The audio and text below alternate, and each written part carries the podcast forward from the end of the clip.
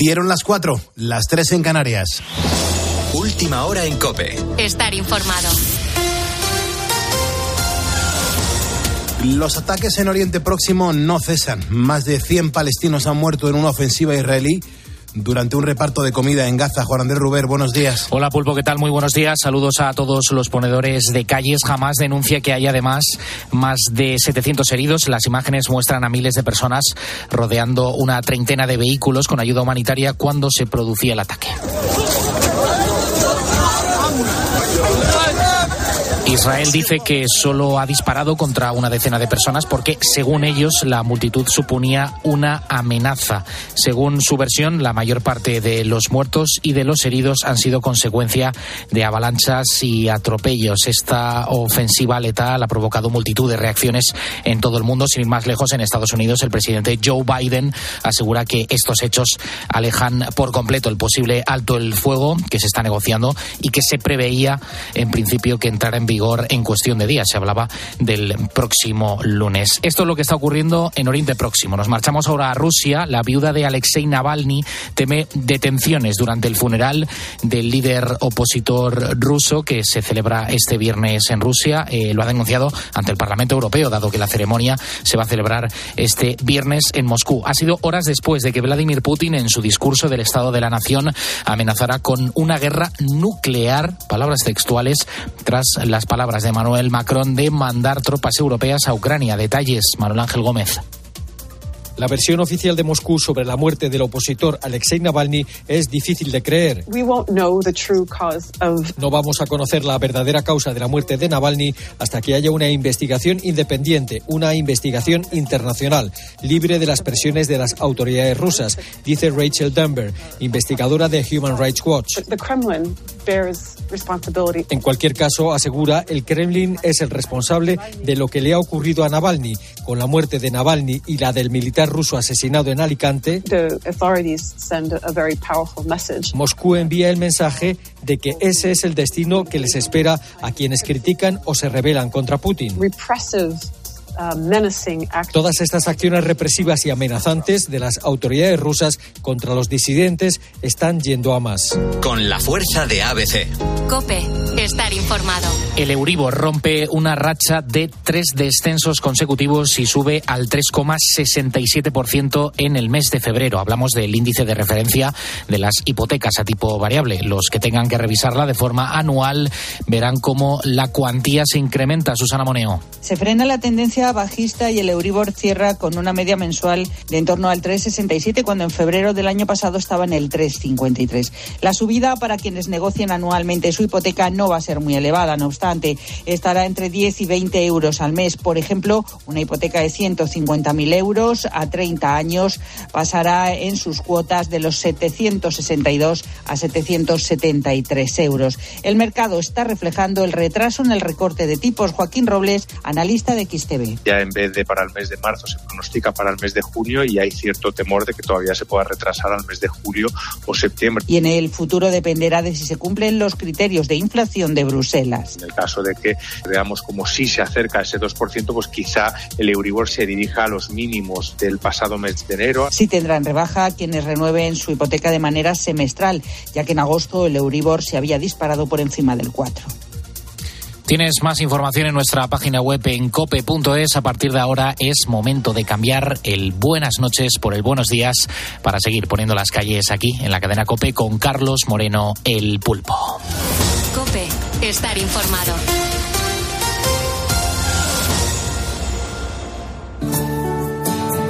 Muchas gracias, Juan Andrés Ruber, por actualizarnos la información a los ponedores de calles, a la gente que vive al revés, a la gente que comienza ahora su jornada laboral, pero somos conscientes que hay un montón de gente que lleva trabajando desde hace un montón de horas. A todos los currantes desde los estudios centrales de la cadena COPE, un fuerte abrazo, mucho ánimo al igual que a toda la gente que está pasando por un mal momento de salud, por esas incertidumbres, esas enfermedades raras que ayer, por ejemplo, eh, conocíamos, que mucha audiencia tiene en este programa de radio y que nos lo contaban a través de las redes sociales. Eh, siempre nos ponemos en la piel de la gente que está pasando por malos momentos y por esa gente que trabaja muchísimo y en trabajos bastante duros. Aquí te pregunto una y mil veces, ¿a qué te dedicas en la madrugada? ¿Cómo es tu profesión? y cada vez conocemos pues a más gente y a más profesiones y mayores esfuerzos para salir adelante. Pues desde aquí, mucho ánimo, estamos vivos, que eso es lo que cuenta, y sobre todo hay que dar gracias. Siempre nos ponemos en la piel de la gente mayor, nuestros jubilados, los jubilados que le pusieron las calles a España. Eso sí que tienen mérito, ¿eh? La gente que ahora tiene sus 60, sus 70, sus 80 años. Retiro los de los 60, que los de los 60 todavía soy muy jovencitos. Me centro en los de los 70 para adelante. Esa gente mayor, esa gente que tuvo que lidiar con mucha incertidumbre y con muchísimo esfuerzo para salir adelante. Desde, desde aquí, desde COPE, siempre mi, mi corazón con la gente mayor, los jubilados, la jubilada, la gente que se ha quedado sola en la vida, la gente que está en las residencias. Joder, que la vida es muy dura, que lo sé perfectamente.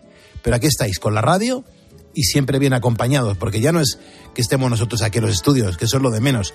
Lo importante es que te demuestro día tras día que somos mucha gente pegados a este programa de radio. Un programa de radio blanco, un programa de radio que no se mete en jardines, que lo único que pretende es acompañarte y demostrarte que a pesar de todo lo que está cayendo, la vida merece la pena. Merece muy mucho la pena. Mira, quiero poner la segunda calle positiva de este programa. Y claro, para ponerla necesito mirar un, un poco más atrás en el tiempo. Nos tenemos que acercar a Córdoba. Córdoba cumplirá las voluntades de Antonio Ulloa y de Sandoval, un integrante de la Armada Invencible, 436 años después. Esto va a ser los próximos 3 y 9 de marzo, es decir, este próximo domingo y el siguiente sábado. Y dirás, Pulpo, ¿y esto por qué ahora? ¿Cuál es su historia? Bueno, pues todo esto corría ya por el año 1558. 40 navíos de la Armada Invencible intentaron rodear las costas de Irlanda tras fracasar en su ataque a Inglaterra. Las condiciones de verdad meteorológicas dificultaron muchísimo la travesía y buena parte de las naves, pues nada, naufragaron. Cientos de tripulantes se ahogaron y los que llegaron a tierra fueron apresados y llevados a la cárcel irlandesa de Galway. Allí, por ejemplo, fueron decapitados todos, sin excepción. Uno de ellos fue Antonio de Ulloa y Sandoval, un marinero al que le permitieron escribir su testamento justo antes de su ejecución. Y esas voluntades se van a poder cumplir nada más y nada menos que 436 años después. Pedro Luis Chinchilla, investigador independiente de la Armada Invencible, es el hombre que ha descubierto la historia de este marinero. Naufragaron al menos unos 20 barcos. Las fuerzas inglesas que había en Irlanda eran muy poco numerosas y la cantidad de barcos que estaban naufragando en la costa hacía que el número de náufragos españoles fuese bastante superior al de fuerzas inglesas que habían en la isla. Con lo cual, lo que adoptaron fue hacer un sistemático asesinamiento de estos náufragos. Mira, su historia eh, se ha hecho pública recientemente y se ha descubierto que el testamento pues había sido redactado a toda prisa el 5 de octubre de 1588. Pero, ¿cómo dejó escrito todo esto? El verdugo, toma nota, el verdugo no me da más lugar él cuando escribe su testamento se nota que está muy nervioso porque repite las cosas muchas veces, porque eh, comete alguna incongruencia, pero sí que deja claro en su, en su testamento que él quiere que le hagan una serie de misas en unas determinadas iglesias. Han pasado casi cinco siglos y por fin se podrán cumplir las voluntades de este marinero de la Armada Invencible. Los próximos 3 y 9 de marzo, la Hermandad y Cofradía de Nuestra Señora de las Angustias de Córdoba va a hacer una realidad, va a hacer realidad todos sus últimos deseos. Siete misas por su alma en el altar de una capilla de la iglesia de San Agustín. Jesús Sánchez, por ejemplo, es miembro de la Junta de Gobierno de esta hermandad el septenario de la Virgen de la Angustia, que siempre es durante la cuaresma y dura siete días, ¿no? Cada día se reza el rosario, se hace el ejercicio de septenario, luego tenemos la Santa Misa. Y cuando nos llegó la noticia del testamento, en una parte del testamento, don Antonio de Ulloa pide siete misas por los siete dolores de la Virgen. Como esa tradición continúa y perdura hasta hoy día, se consideró que el momento más oportuno, ya que don Antonio pedía muchísimas misas, estaría muy bien cuadrarlo en las siete misas del septenario que tenemos anualmente. Antonio de Ulloa y Sandoval, náufrago de la Armada Invencible en 1588, que fue ejecutado en la cárcel irlandesa de Galway, por fin va a poder descansar en paz. Así que, ponedor, si quieres conocer más detalles de este episodio histórico, te invitamos a consultar la web armadainvencible.org. Carlos Moreno, El Pulpo. Poniendo las calles. Cope, estar informado estar informado y estar acompañado y estar como tú haciendo radio en directo, aunque no te lo creas. A partir de ahora y hasta las 5 de la mañana, en esta próxima hora, vea qué es lo que tenemos por delante. Muy buenos días. Muy buenos días, Pulpo. Pues mira, como cada viernes de la mano de Guillermo Díaz, vamos a profundizar en la vida y obra de artistas o de grupos latinos que han destacado a lo largo de la historia. Y hoy el protagonista va a ser Andy Montañez, músico puertorriqueño de salsa que internacionalmente se le ha conocido como el Godfather de la salsa o el niño de trastalleres. Exacto. Eso significa que le vamos a dar ritmo al cuerpo, que ya sabes que los viernes son muy musicales en poniendo las calles. Y también tenemos ya nuestra parodia de película. Pulpo, ¿tú estás preparado? Yo estoy preparadísimo. Además, tengo, como tenemos el guion oficial de la película, pues yo me siento seguro. Me siento seguro. Me siento seguro. ya terminamos hasta con los anuncios. Lo, plagiamos todo. bueno, eh, lo que hemos cogido es la escena de una película muy, muy, muy conocida y vamos a tratar de interpretarla, reinterpretarla, mm, llámalo como quieras, a ver si los ponedores adivinan a qué película pertenece y se llevan un premio un regalo. Mm, ¡Qué barbaridad! En cuanto a las temperaturas que nos esperan para mm, el próximo o este viernes ya, Manu, a los ponedores, ¿qué les tenemos que decir? Muy buenos días. Muy buenos días, Pulpo. Pues estrenamos el mes de marzo con una bajada de temperaturas. A primera hora de hoy tendremos heladas en buena parte del interior peninsular y, salvo en el este, por la tarde las máximas serán también un par de grados más bajas.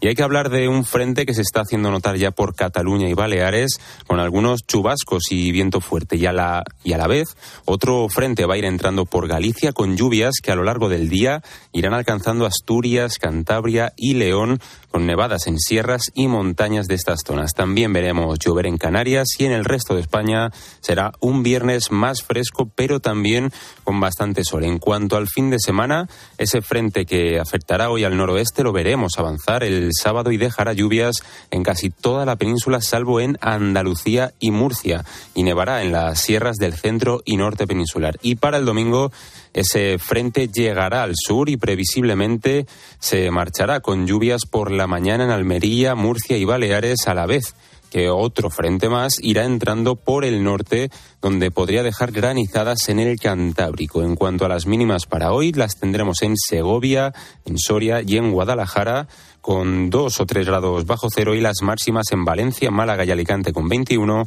y en Murcia 22. Muchas gracias, Manu. Luego hay ponedores que nos dejan notas de voz en el WhatsApp, en el 662-942-605. Así suena nuestra audiencia. Que pongo poniendo las calles y, es que se me quita el dolor de pierna. Un dolor profundo de la rodilla ahí. Pero nada, os escucho hablar a ti y a Bea. Y encima la Bea se ríe, pues se me quita el dolor de pierna. Un bocadillo de jamón y a seguir escuchando la radio. Venga, ponedores, un abrazo a todos. Cuidado, esperando a los nietos para llevarlos al cole. Gracias por tu programa, estupendo. Y a todo el equipo, que es fenómeno para los que madrugamos. Entretenimiento, sin políticas ni tonterías. Pasadlo bien, soy ponedor. Buenos días, Pulpo. Soy Nuria de Málaga, conductora de Uber. Aquí pasando las noches escuchando vuestro programa que la verdad me acompaña porque hay madrugadas que se hacen bastante largas. Y con vuestro programa, pues la verdad que, que lo paso lo paso bien. Ah, buenos días, ponedores. Soy Ana desde Suiza. Os mando un saludo. Que viva España. Hola, buenos días, Pulpo. Eh, soy ponedora desde hace mucho tiempo. Eh, estoy trabajando desde las 10, termino a las 6 y cuando no trabajo también os escucho desde casa. Un saludo. Buenas noches. Soy seguidor de Poniendo las Calles todas las noches y es un programa que me gusta mucho. Gracias. Gracias a ti por elegirnos y sobre todo por contarlo públicamente en nuestro WhatsApp en el 662-942-605. Recuerda que si me estás escuchando es porque eres un ponedor y que juntos vamos a por el viernes. Son ponedores los que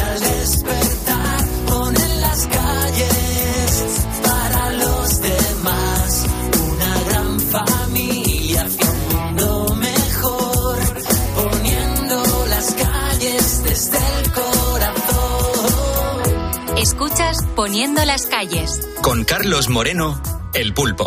Cope, estar informado. Y luego también la gente vea em, que nos escribe cartas manuscritas a este programa de radio. Y, y me gusta mucho ese esfuerzo. Eh, cadena Cope, eh, poniendo las calles, calle Valenzuela número 1, 28014 de Madrid. Ahí está la, nuestra audiencia. A veces llegan cartas con sabor amargo, con sabor a lágrimas. A veces llegan cartas con olor a espinas que no son románticas. Son cartas que te dicen que al estar tan lejos todo es diferente. Son cartas que te hablan de que en la distancia el amor se muere. A veces llegan cartas que te hieren dentro, dentro de tu alma. A veces llegan cartas con sabor a gloria, llenas de esperanza. A veces llegan cartas con olor a rosas que si son fantásticas. Son cartas que te dicen que regreses pronto, que desean verte. Son cartas que te hablan de que en la distancia el cariño crece. A veces llegan cartas que te dan la vida, que te dan la calma.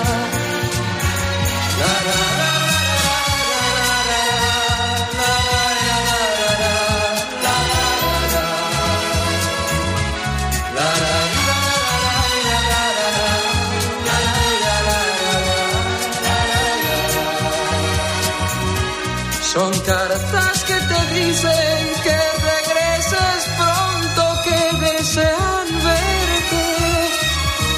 Son cartas que te hablan de que en la distancia el cariño crece. A veces llegan cartas que te dan la vida, que te dan la calma. La, la, la,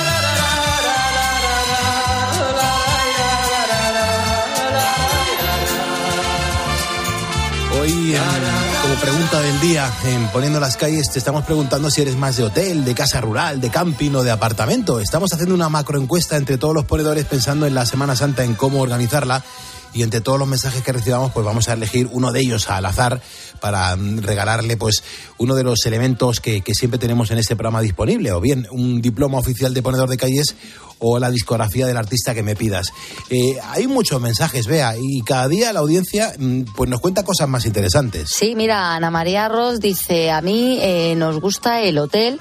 Eh, y dice, porque como han dicho otros ponedores, si vas de apartamento nos sigue tocando cocinar. Así que mejor hotel, aunque sea una vez al año. En Semana Santa nos quedamos en Lorca, que es increíble. Tenéis que venir y lo vais a poder ver con vuestros ojos. Ángeles eh, Pernas nos cuenta que ella con niños, apartamento. Dice, solo es mi marido y yo, sin embargo, de hotel. No me gustan las casas rurales, por eso mismo, porque son rurales y yo es que amo las grandes ciudades bulliciosas con museos, con cafés, con restaurantes, con cines y con teatros. O María del Carmen dice, pues depende del tiempo que vaya a pasar en el lugar, para tres o cuatro días, hotel, y para más tiempo me gusta el apartamento. Eh, Mari Carmen también nos cuenta que en Semana Santa, si Dios quiere, no se va a ir de Sevilla, ni loca, hombre, claro, estando en Sevilla, ¿verdad? En Semana Santa. Pues uno se queda allí. Y luego Raúl dice, todo depende de dónde sea el lugar vacacional. Yo soy de hoteles, pero por ejemplo el camping de las Islas Cíes es algo superior a mí. Aquí en el Bierzo tenemos buenos hoteles, muy buenas casas ru- rurales y también buenísimos campings. Qué bueno. Eh, Malena, por ejemplo, que nos está escuchando desde Quebec, dice, Pulpo, yo soy más de, de una cama amplia y a ser posible en un buen hotel. Me encanta eh, pues disfrutar esas noches en, España. Eh, también, por ejemplo, nos acaba de seguir Cuaderno Viajero número 8, Antonio Martínez Oria, Javi Sánchez, Shala González FBS, Paquico Jones, Paquico Jones, jienenses.com, Miguel Santiago, eh, José Muñoz Mañas, eh, Luis Miguel Bravo, Juan Pedro Maldonado, Diego Valero e Iván Heredia. Ponedores que provocan que seamos en este momento 111.798 ponedores. Estamos a dos personas de alcanzar los 111.800 seguidores. Para eso necesitamos dos personas más que nos sigan en los próximos minutos o ya para la próxima semana. Hay que conseguir dos personas que le den a seguirnos a facebook.com barra poniendo las calles. Pero claro, estamos a viernes. Los viernes es viernes de película. Mm, la película de hoy, Bea, es una película complicada. Ahí lo dejo, ¿eh? eh sí, pero es muy famosa, muy conocida, eh, con unos actores muy famosísimos, los dos. Y, jolín, vamos a poner a prueba hoy a los ponedores. Eh, aquí vale todo, en el sentido de mm, valen los efectos de la música, mm, vale las respiraciones, lo digo para, para ayudar a la gente porque eh, nuestra representación va a estar al mismo nivel de siempre o incluso un poco más bajo porque hoy estamos cansados, ¿no? Hoy estamos cansados y además, hombre, tenemos que, que, meternos en la piel de, dos actores que, son muy buenos. Es que, claro, es que nos lo está poniendo muy difícil, Manu. Es complicado, es complicado. Pero bueno. Manu nos quiere hundir la carrera. Manu, esta película la has elegido tú, ¿no? Por supuesto. Por supuesto, dice, por supuesto. Por supuesto. Por supuesto. por supuesto. ¿Y, por qué? ¿Cuántas veces la has visto tú, Manu? Pues es que justo la vi el fin de semana pasado y me apeteció representarla para ver cómo, bueno, para ver cómo la estropeamos un poquito. perfecto, perfecto. Escucha, y, vamos a ver. Em, ¿La viste en qué formato? ¿En, VHS? ¿En plataforma? ¿La tenías grabada en un pendrive? En cinta, la vi en cinta, sí. ¿En VHS? ¿Tú tienes VHS? ¿Tú tienes VHS? Yo, yo no. O sea, yo tenía. Yo tenía VHS, pero pero cuando era más pequeño. Me acuerdo las películas Disney que venían con el, con el periódico, pues... Es verdad. ¿Y tú, Pulpo, tú tienes todavía VHS o no? Sí, tengo, tengo, tengo, tengo un reproductor en casa de mis padres eh, donde ahí está el gran almacén de, de archivo de, de, todo lo que he grabado durante mi vida y conservo muy buenas cosas en VHS, vea. Qué gracia. Y se conservan bien porque decían que se estropeaba. Eh, si las, las condiciones de, meteorológicas de la habitación han sido, han, sido siempre las mismas, sí, si el nivel de humedad no pasa del 60%. Del 60% sí, el problema. Si no. Claro, por eso. Eh, por eso una mancha negra. Por, eso, eh, por eso, en el tema de la humedad, mejor que está en casa de mis padres.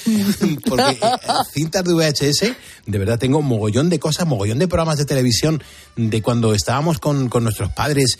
¿Tú no te acuerdas de, de los mm, programas de martes y 13 de, de, la noche vieja? Sí, pero yo, por ejemplo, esos los tengo en DVD, ¿eh? que salió en la antología. Sí, sí, sí. Yo los compré también. Esa la tengo en DVD, pero a mí me casi, casi, casi pierdo en VHS mm. el vídeo de un viaje que hicimos con, con la familia. y, y, eso lo tuvimos que, que, digitalizar, vamos, que pasar a DVD. Claro. Yo, en la pandemia estuve durante un montón de meses digitalizando mm, VHS y sobre todo muchas cintas de cassette de los programas de radio que yo empezaba a, apasionarme por la, por la radio mm. y grababa pues los programas, fíjate, de Luis del Olmo de Encarna Sánchez, de que, las cosas que hacía Carlos Herrera, eh, José Antonio Avellán, es que me acuerdo de que lo organicé, lo digitalicé y, lo pasé muy bien. Y ya luego cuando digitalicé el VHS, digitalizar vídeo ya no es lo mismo, ¿eh? Ya no es lo mismo porque... Que ya no lo ves igual, quieres decir. Claro, no, y, se produce una, una, desincronización con el audio. Ahí, mm. Ahí las cosas no me han quedado bien y luego me arrepiento porque lo que digitalicé pensaba que había quedado bien y tiré las cintas VHS, con lo cual me quedé con los originales, me quedé sin los originales. Vaya, pues eh, las cintas de VHS además hay que guardarlas de una manera concreta, creo. No se pueden poner en vertical, sino que hay que ponerlas tumbadas. ¿Y eso de dónde has sacado eso, Eso lo leí en un tutorial de YouTube que le podemos poner el martes. Mira, Manu, ya está. Hoy te, estamos haciendo tu curro de la semana que viene. Muchas gracias. ¿Cómo guardar bien cintas VHS? Hay que tener muy clara la cómo situarlas y la humedad. Perfecto. Yo creo que nuestra audiencia, los ponedores que ahora mismo nos están escuchando, el VHS ni, lo recuerdan, no saben de qué estamos hablando. si es hace dos días. Las cintas VHS, si eso es un formato súper antiguo, ¿cuándo ha desaparecido el VHS? ¿Hará en el, a lo mejor 98, 99 aproximadamente? Oh, son en 2004, 2005 se, se seguían vendiendo como churros. ¿VHS? Sí. Si yo las he usado, claro. Sí, en 2004-2005 seguro. Sí, sí, sí. A partir de ahí ya me pillas. El DVD, yo me acuerdo que el DVD entra en, España muy potente en el 96, el DVD, y, yo creo que ahí ya fue directamente cuando iba desbancando el formato VHS. Ya, pues no, no. bueno, y he alquilado yo películas de, de vídeo de VHS todavía metidos en 2003, 2004. En el videoclub. Sí. Ya, ya, ya, ya, ya. ¿Tú no te acuerdas de eso? Sí, sí, yo de los videoclubs, sí. Mira, yo tenía un videoclub eh, cuando vivía eh, con mis padres que se llamaba Bogart. ¡Ay, qué bueno! sí, sí, sí. Y luego era eh, otro, otro que estaba enfrente del colegio, Colegio Valdeluz, eh, que era el videoclub Tercer Canal. claro, había dos y el, del vídeo era el Tercer Canal. tercero. yo recuerdo incluso los beta pero siendo ya chiquitita. Claro, claro, claro. Eso era más pequeña. Luego llegó el VHS, que dicen siempre que fue peor y por eso rápidamente lo desbancó el, el, DVD, pero claro, el VHS se estuvo vendiendo todavía durante años. Sí, sí, se convirtió en el formato a nivel mundial, el, estándar, el, VHS. ¿Qué, qué, tiempo? Vea, eh, eh, ¿ves? Esta es la demostración de que nos hacemos mayores, ¿eh, Vea? Ya te digo. incluso la película. Esta tiene ya unos cuantos años y parece antes de ayer. Es verdad. Cuidado que el becario nos dice que, nos hacemos mayores y dice totalmente. Totalmente, como si él no. Ya te veo entrada, Manu. Sí, yo sí, ya, ya, vete mirando. vete, vete mirando el pelo. Golpe bajo, ¿eh? Golpe bajo. Bueno, Hombre, nos acaba de llamar mayores. Ya, perfecto. Pues acción-reacción. Me parece muy bien. Tenemos el guion todos en la mano. Eh, vamos a ponerle mucho cariño, es lo máximo que podemos hacer por esta representación. Así que, ponedores, el juego es que tú averigües a qué película pertenece esta película. Esta escena, perdón.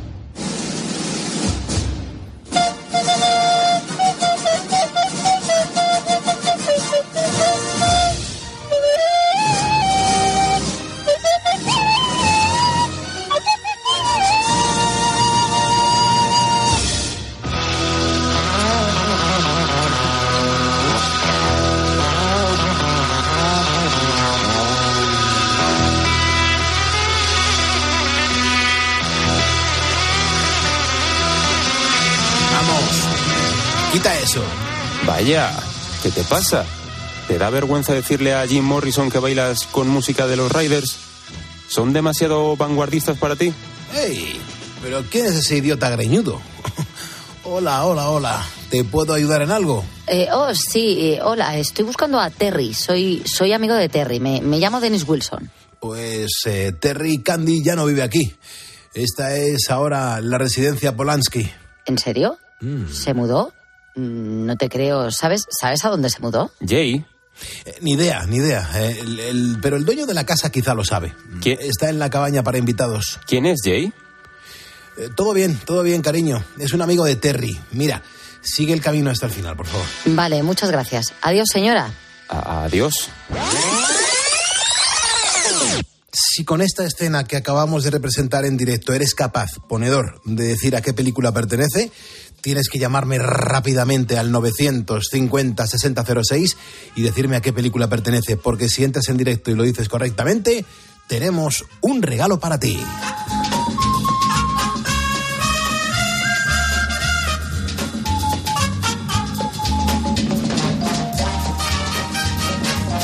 4.28, 3.28 de la mañana en las Islas Canarias. Ahora llega la hora de viajar a América para conocer más sobre esos cantantes latinos que han triunfado en el mundo. Hoy, por ejemplo, hablamos de Andy Montañez.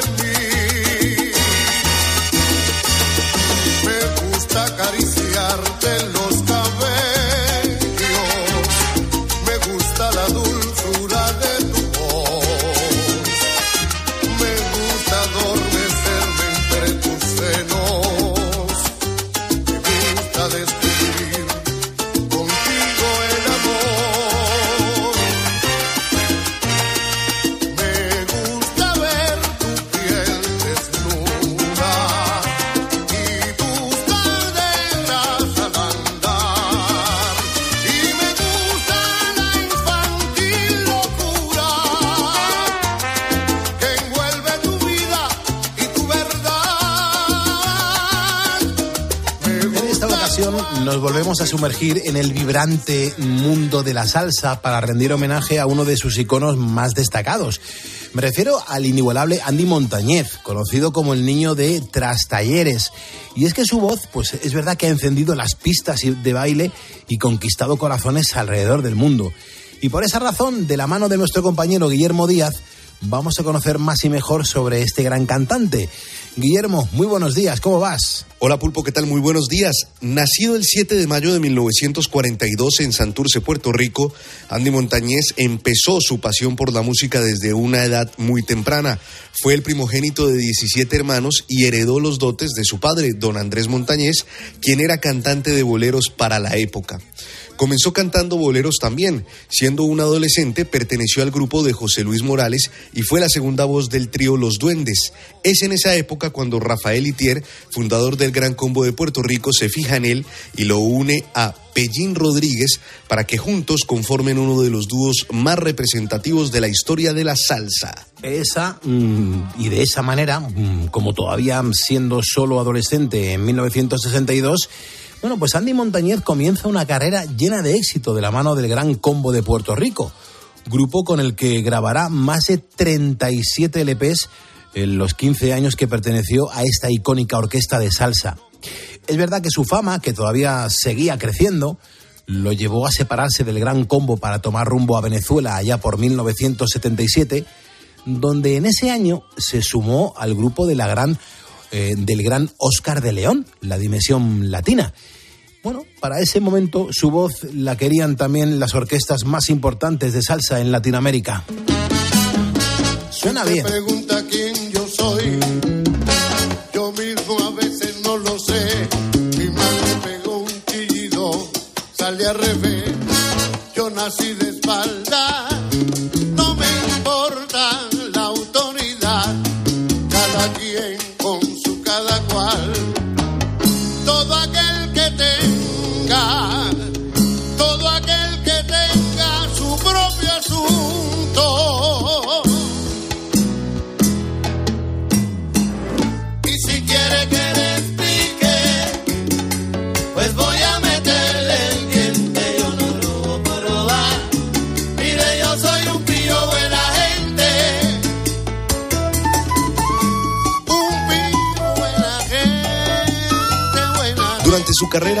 varias orquestas donde destacan la Puerto Rico All Stars y demás grupos organizados por la disquera TH Rodben, pero gran parte de sus éxitos los va a grabar una vez él crea su orquesta propia.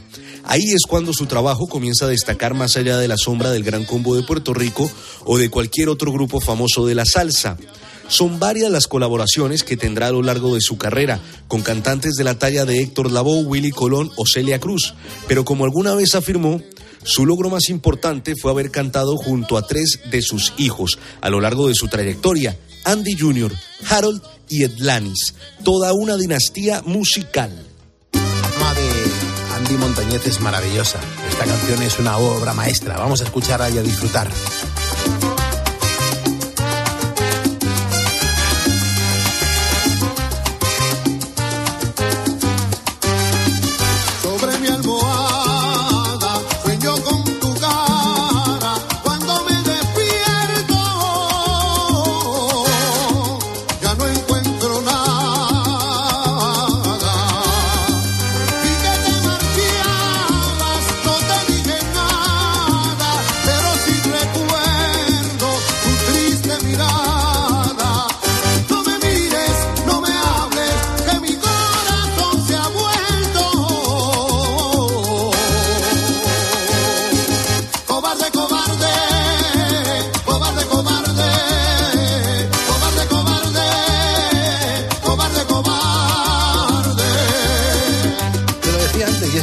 Fama de Andy Montañez ha trascendido fronteras, dejando huella en Norte, Centro y Sur América. Y al mismo tiempo hay que decir que triunfando en el mercado europeo. Aquí en Europa ha funcionado muy bien. Vale la pena recordar su presentación en la Expo de Sevilla allá por 1992, donde había mucho VHS, por cierto, y también donde su puesta en escena fue ovacionada de tal manera por el público sevillano que él mismo la compara con la ovación que recibió el mismísimo Luciano Pavarotti por parte de los mismos sevillanos. Por lo menos así lo reseñaron algunos diarios de la época. Esto es una auténtica completa locura y un talento envidiable que ha trascendido el campo de la música, llegando a formar parte de producciones cinematográficas y obras de teatro. Esa calidad musical y ese talento lo ha llevado a conseguir gran cantidad de premios, galardones, y al mismo tiempo lo ha llevado a ser condecorado en varias ciudades de su país e incluso de Norteamérica. Sin duda, Andy Montañez ha sido y sigue siendo uno de los símbolos más importantes de la puertorriqueñidad, dejando su país y obviamente la cultura latina siempre en lo más alto.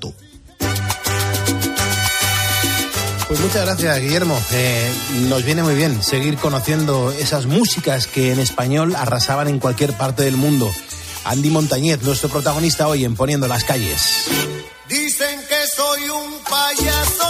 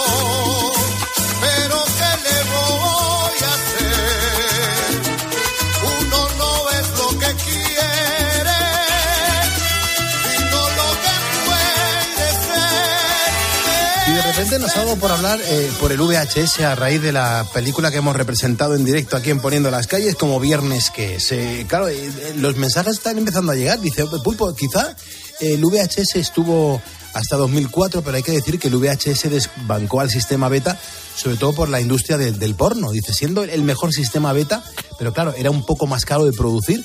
Eh, mi nombre es Igor y nos escucho, os escucho desde Logroño. Eh, María, por ejemplo, nos está contando eh, que ella se casó eh, y que recuerda perfectamente que su vídeo se lo entregaron en, en VHS.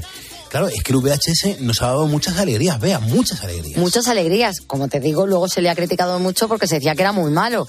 Y, y entre el beta, el VHS y el DVD, que era el peor sistema, pero, pero yo es el que más recuerdo. También me pilló toda la adolescencia y primera juventud. Y claro, los vídeos de bodas, eh, cosas que hacías caseras y demás, era todo en VHS hasta metidos el año 2000 fijo. Claro, y no nos olvidemos que la cantidad de cosas que se grababan. En casa grabábamos un montón de cosas Claro. que, que- que emitía la televisión. Por ejemplo, Miguel Maneiro es un, un ponedor que nos acaba de mandar un mensaje a Facebook. Dice, Pulpo, el VHS y DVD, es verdad, convivieron por lo menos ocho años. Yo me casé en el año 2000, nos dice Miguel. El vídeo de la boda me lo hicieron en VHS. Y uno de los regalos de boda mm, fue un DVD que comenzaba a estar de moda en ese momento. Nos manda un saludo. Miguel, Claro. muchísimas gracias por el mensaje. Eh, Es que me encanta porque coincide la vida de nuestra audiencia con nuestra propia vida. Con la ¿eh? nuestra, claro. Yo no voy a decir eh, el motivo, pero un hecho mm, malo o traumático en mi Mm. casa coincide con que mi madre va a comprar un DVD que venía con VHS. Mm. Tenía, Oh, bueno. tenía los dos. Y, y fue justo, y lo recuerdo perfectamente, y esto era el año 2002. Mm. Con lo cual, eh, ahí eh, ya empezábamos a tener cosas en DVD, pero todavía no nos queríamos desha- deshacer del vídeo en VHS. Eso fue como cuando llegó el euro, que teníamos esas calculadoras que ponían eh, dos pantallas, la pantalla de las pesetas y la pantalla de los euros. Así es, pues esto igual eh, durante un tiempo estuvieron conviviendo e incluso vendían aparatos que tenían, bueno, pues las dos entradas. Las dos plataformas. ¿eh? Mm. ¿Qué, momentos de la vida, impresionante. Y no ha pasado tanto tiempo, ¿eh? 24 años. Bueno, claro que te iba a decir. 2002, esto es como todo. A mí cuando alguien me habla de los años 90, yo digo, han pasado 20 años y de ahí no me mueves. Pero no, han pasado algunos más. Pues imagínate, 2002, pues, pues, pues 22, años. 22 años. Qué, qué, barbaridad. ¿Cómo pasa el tiempo? Vamos a abrir el teléfono del estudio. Es el gratuito 950-6006. Ahí está Xavi, que es el que lo ha marcado. Cristina Platero ha gestionado la llamada con él. Xavi, ¿cómo está? Muy buenos días. Buenos días, Pulpo y Bea. Enhorabuena por el programa. Muchísimas gracias. Xavi, yo te digo buenos días porque eh, ya estamos en casi las 5 de la mañana. Ya empieza a ser tarde. ¿Desde qué hora llevas tú trabajando? no sé si es de día o de noche. Desde las 9 de la noche y termino ahora en un ratito, cuando salgan los barcos. Salgan los barcos, vale. Ya me das alguna pista. Cuéntanos un poco de qué va. Pues mira, estoy aquí en la cofradía de los pescadores de una de las ciudades más bonitas de Valencia, Cullera. En Cullera, es verdad, es una ciudad maravillosa. Eh, Xavi, ¿y de qué va tu trabajo? ¿Cuál es tu responsabilidad? Pues el control del mantenimiento de las embarcaciones, los puestos de luz, eh, en fin, ahora que están los temporales, estar un poquito al tanto de los cabos, que no haya accidentes, todo lo que es el mantenimiento del puerto, ¿sabes? Eh, ¿Tú, ya con la pues la noche súper amena, la verdad.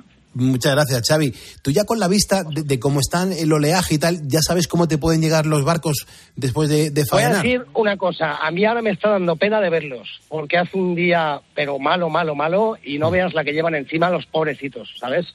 Yo ahora que me queda un ratito para irme a casa, intento darles un poco los buenos días con alegría, con la que mm. vosotros transmitís, y un poquito, pues que salgan un poquito con ganas dentro de que, bueno, no veas cómo lo tienen también los hombres, ¿sabes? no solo el tiempo, sino que también está con las restricciones y demás, vamos, como vamos todos. Pero bueno, que mira, eh, gracias a vosotros por todo, de verdad. Enhorabuena por el programazo que hacéis. Bueno, muchas gracias. Xavi, el programa mola porque se encuentran testimonios como el tuyo, que estás aquí contándonos de, qué va tu, trabajo y, tu responsabilidad. Yo creo que es muy interesante conocer qué hace la gente hasta ahora. Desde aquí pediría a toda la gente de España que apoye lo mismo que a los agricultores, a los pescadores, que también mm. lo están pasando fatal, pero mm. muy mal, ¿eh? Les hacen restricciones, parones y están, vamos, Mm. En fin, ¿cómo vamos todos? ¿Las restricciones de qué van, Xavi? ¿Una restricción para, pues para, el, los pescadores de, no, poder salir No poder salir eh, 15 días, tener que parar 15 días. Mm. Y esos 15 días eh, te mandan al paro. En fin, ¿para qué te cuento? Como tenemos la política actualmente. Pero bueno, estamos, vamos a, a seguir con alegría, que es de lo que se trata. Qué bueno. Xavi... ya te digo, aquí estamos para ellos, a su servicio para ayudarles en lo que se pueda. Xavi, ¿cómo llegan los pescadores cuando, cuando llegan a puerto? Porque si encima hay mala mar, me imagino que los cuerpos tienen que estar un poquito del revés. Buah, pues los pobrecitos llegan cansadísimos y luego, claro, si los suyos que vengan cargados de, peces, como yo digo, hmm. Luego pues eh, luego es un trabajazo también. Luego tienen que meter los peces en cajas con su hielo, pesarlos, eh, se, los tienen que valorar, en fin, una historia. Muy duro, muy duro, durísimo, durísimo. Desde aquí todo mi apoyo, lo mismo que también quiero saludar porque estoy opositando para, me quiero hacer el vigilante de seguridad y lógicamente seguiré trabajando, seguiré siendo un búho. un ponedor en este caso, ¿no? Un ponedor. Exacto, exacto, exacto. Qué grande, Xavi. Pues te vamos a mandar el diploma oficial de ponedor de calle. Sigue así. ¿Cómo nos conociste? ¿Cómo, cómo has llegado a este programa de radio, Xavi? Eh, si te digo la verdad, llevo yendo COPE hace muchísimos años. Yo soy de Albacete, me vine a Valencia a trabajar, empecé en el campo y bueno, pues ahora estoy de auxiliar aquí. Y ya te digo, acabo de salir, pues eso, ahora yo te llevo a casa ahora y me pongo a estudiar y luego a hacer deporte y a ver si apruebo la oposición de para vigilante, ¿sabes? O sea, hmm, pues seguro que sí. ¿verdad? Seguro y os escucho hace pues, muchísimos años y bueno, en concreto el programa vuestro tres años que llevo aquí trabajando en el puerto y la verdad que contentísimo. Me hacéis la noche, pero vamos, súper Qué bueno, qué bien. Pues Xavi, a seguir, a seguir en la misma línea, que consigas tu oposición a, vigilante de seguridad y seguirás siendo un ponedor, porque es una de las profesiones que, que más tenemos en este programa de radio y una profesión que admiramos y que queremos y defendemos un montón. Por supuesto, muchísimas gracias y todo nuestro apoyo para el programa. Y viva España. Viva España, Xavi. Muchísimas gracias. que vaya muy bien, hermano. Gracias, hermano. Buenas noches. Hasta luego. Muchas gracias. 4.44, hora menos en Canarias. Y es que cuando te duele algo ya sabes que parece que como que no pasan las horas en el reloj. Da igual lo que sea, dolor de cabeza, dolor muscular o articular. Pero claro, existe una solución contra todos ellos. Es Ibudol. Ibudol el ibuprofeno que se bebe sin agua, que sabe bien y se lleva a cualquier parte en formato stick pack, porque ya sabes, al dolor ni agua. Ibudol es un medicamento sin receta que está recomendado en adultos y niños a partir de los 12 años. Ibudol tenía que ser de Ken Pharma. Lee las instrucciones de este medicamento y consulta al farmacéutico.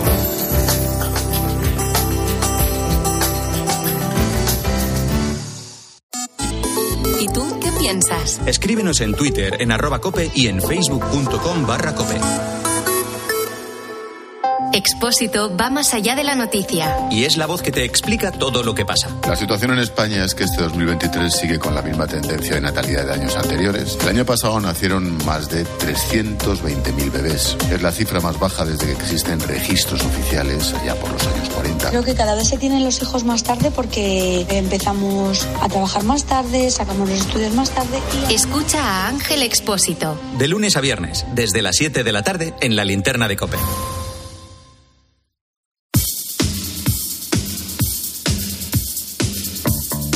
Esto es un no parar de recibir gente en este programa de radio. Quiero dar las gracias y la bienvenida a Ángel Luis Piqueras López, también a Óscar Martínez Abadiano, Miguel Ángel Martí Vidal, José Francisco Ferná Hernández Espada. Ya estáis en Facebook.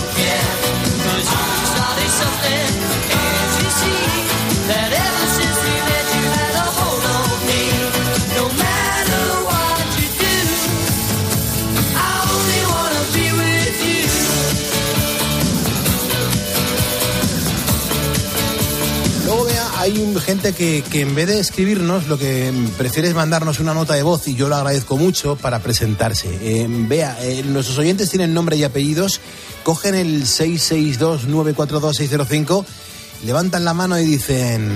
Muy buenas, ponedores. Josi, desde Arévalo.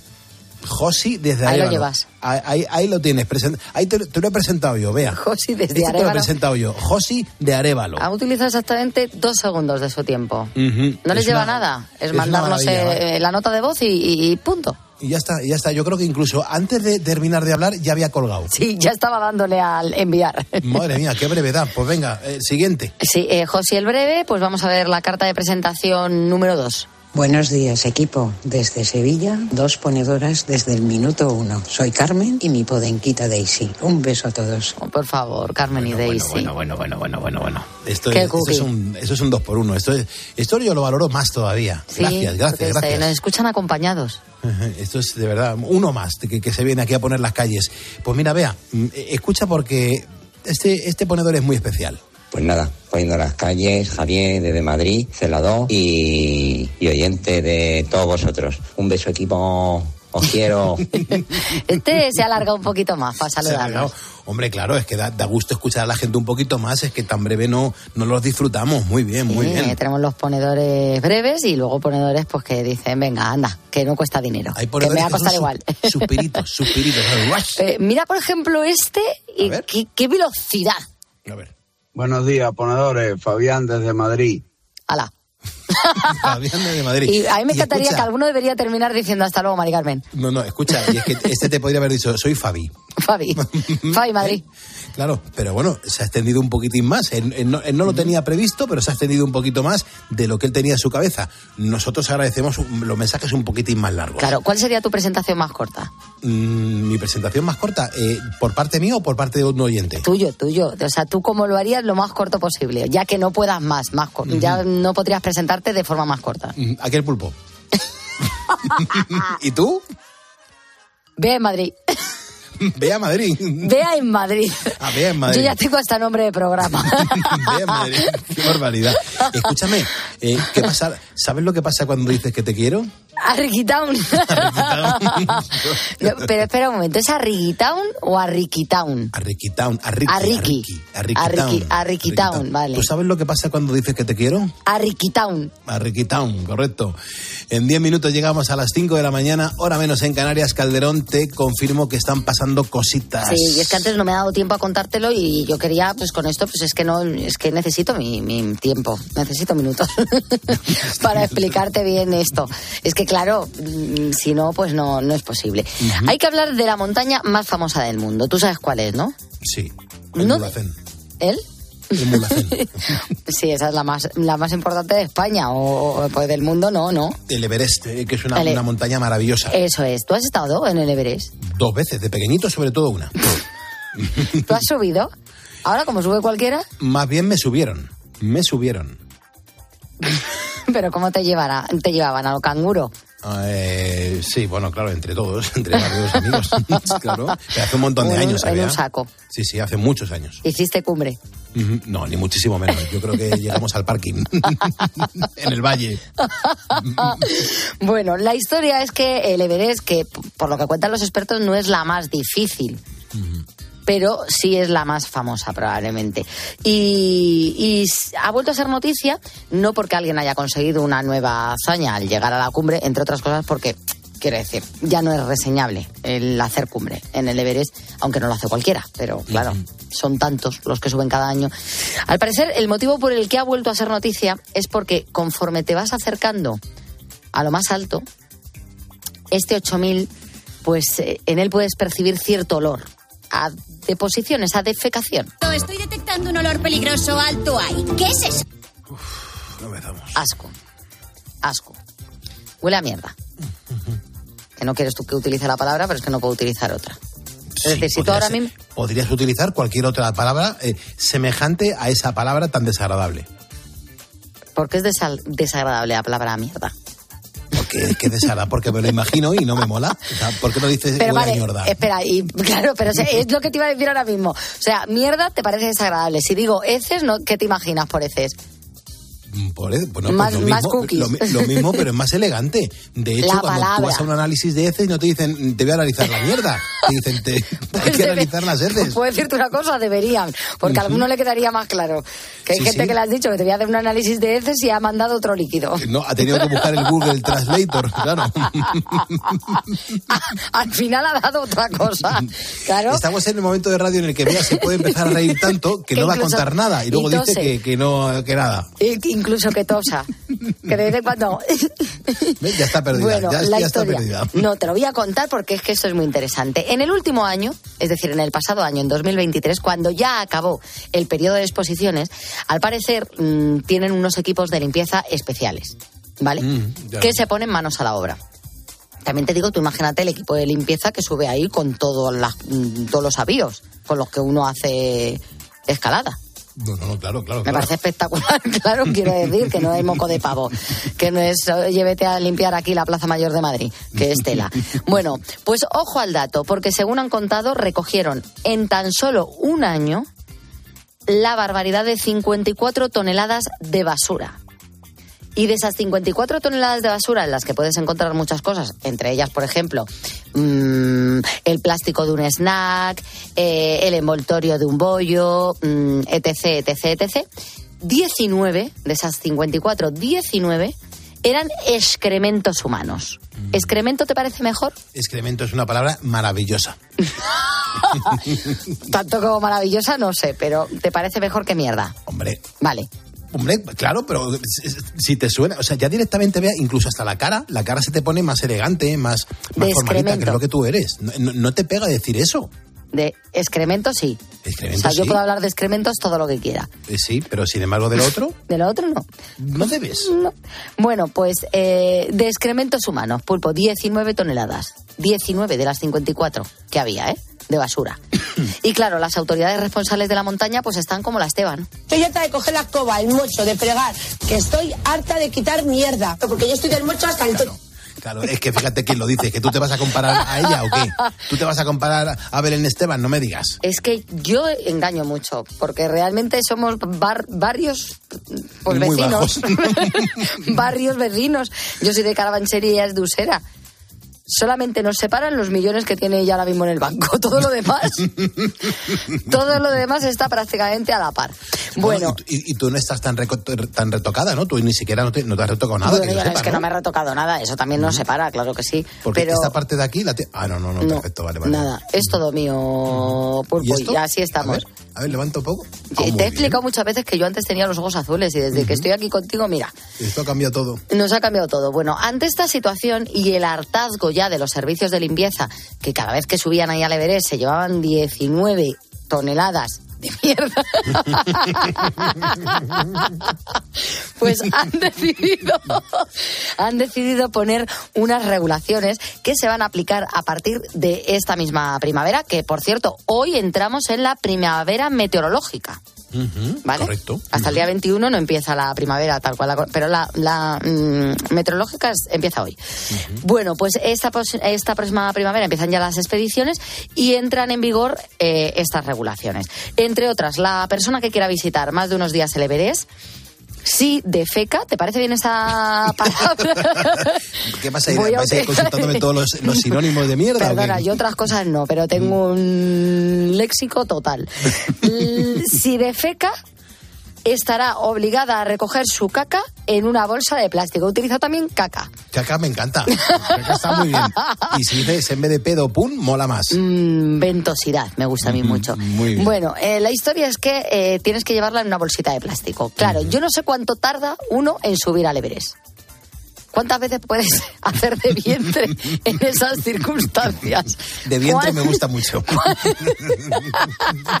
¿Cuánta mierda puedes bajar tú de ahí arriba? Claro, es que, es que, vamos a ver, es que esto es muy fuerte. Tienes que ir con la bolsita como cuando sacas al perro. Y una en su ignorancia piensa, ¿no pueden poner ahí baños portátiles como los que ponen en las ferias o en los mercadillos? Es que, insisto, tú imagínate hacer tus necesidades entre el frío que tiene que hacer allí y tener que recogerlo en una bolsita y llevarla todo el día contigo. ¡Ay, de verdad! ¡Qué asco! ¿Yo? La que faltaba. Otra, que también se la da de hongos. Hablar de porquerías. Pues lo que te digo, ¿a ti qué te ha parecido esto? Me parece muy ¿Qué no vas a interesante. ir? ¿Qué no vas Que a ir a me- visitar el Me Everest? parece muy interesante todo esto que pasa y sobre todo que, que se ponga la gente a recogerlo, que ya está bien, que haya tanta mierda por ahí, suelta. No, yo estoy de acuerdo con que lo recojamos, pero mm, no sé, hay algo en mí que, que me mosquea. Me ¿Qué está sonando, Bea? Está sonando algo, esto, es- esto sí que es algo maravilloso, Pulpo, porque es Cristian Nodal, uno de los principales embajadores del auge global de la música regional mexicana. Tiene unos temas preciosos que yo apenas conocía eh, y, y la verdad es que me ha dejado alucinada porque digo, joder, digo, si es que es tan fenomenal. Bueno, la historia es que va a tener una gira europea, la primera, Va a pasar por nuestro país en verano, va a estar, por ejemplo, en el Wizzing Center, va a estar también eh, en el Marbella Starlight, va a estar también en Barcelona y va a estar también en Gran Canaria. A mí me parece maravilloso escuchar un ratito a Cristian Nodal. Un ratito que no llega el minuto, pero bueno, lo vamos a compartir aquí en Poniendo las Calles. Que sepas que la próxima hora precisamente vamos a hablar con Raule, que nos trae su nuevo disco Zurdo, que es muy buena música y mejor compañía para acabar el, programa. Antes tenemos que actualizar la información con Juan Andrés Ruber. Y te digo una cosa, todavía sigo necesitando tres personas, tres personas, solamente tres personas, para alcanzar hoy en facebook.com barra poniendo las calles los 111.800 seguidores. Se dice pronto, ¿eh? 111.800 ponedores. Tres personas, en cuanto le deis tres personas lo vamos a conseguir. Yo me daré cuenta aquí, aparecerán vuestros nombres y a la vuelta os mencionaré para daros la bienvenida y las gracias.